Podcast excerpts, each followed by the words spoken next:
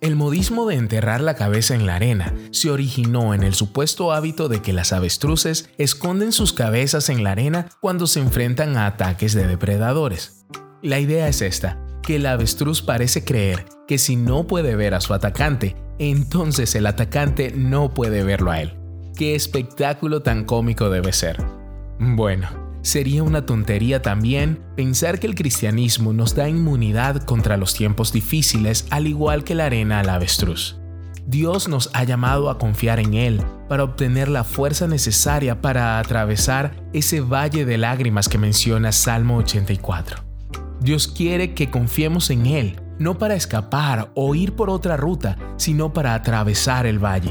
Cuando elegimos confiar únicamente en Él, nuestras experiencias en el valle se convierten en un lugar de gran crecimiento y victoria. En el valle profundizamos en nuestra comprensión de Dios como un consolador que nunca nos olvida ni nos abandona. Aprendemos de su provisión y gracia a medida que superamos esos tiempos difíciles nuestra fe crece a medida que experimentamos su gracia y poder trabajando en y a través de nuestras situaciones. Si no hemos aprovechado al máximo nuestras experiencias en el valle hasta ahora, podemos elegir hacerlo en esta nueva temporada.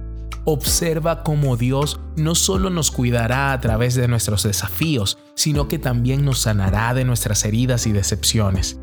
De esta manera, nuestras heridas pueden ser cambiadas por sus propósitos redentores de traer sanidad a otros.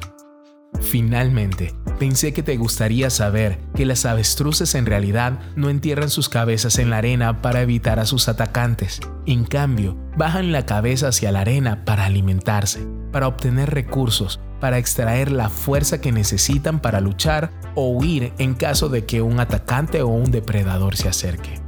Del mismo modo, los cristianos debemos hacer eso, bajar la cabeza para acercarnos a Dios, para alimentarnos de Él, para obtener sus recursos, para obtener las fuerzas para enfrentar o atravesar las experiencias del valle y al hacerlo salir victoriosos. Día 21.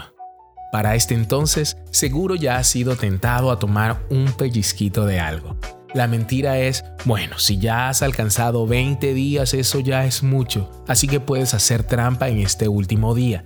Después de todo, es solo un día. No cedas, aguanta allí, falta solo un día, tú puedes hacerlo.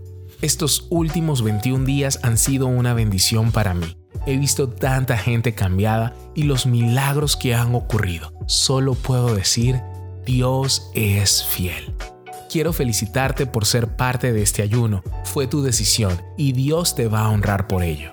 Así que vamos a tomar este día solo para dar gracias al Señor por su fidelidad, por su poder y por su amor.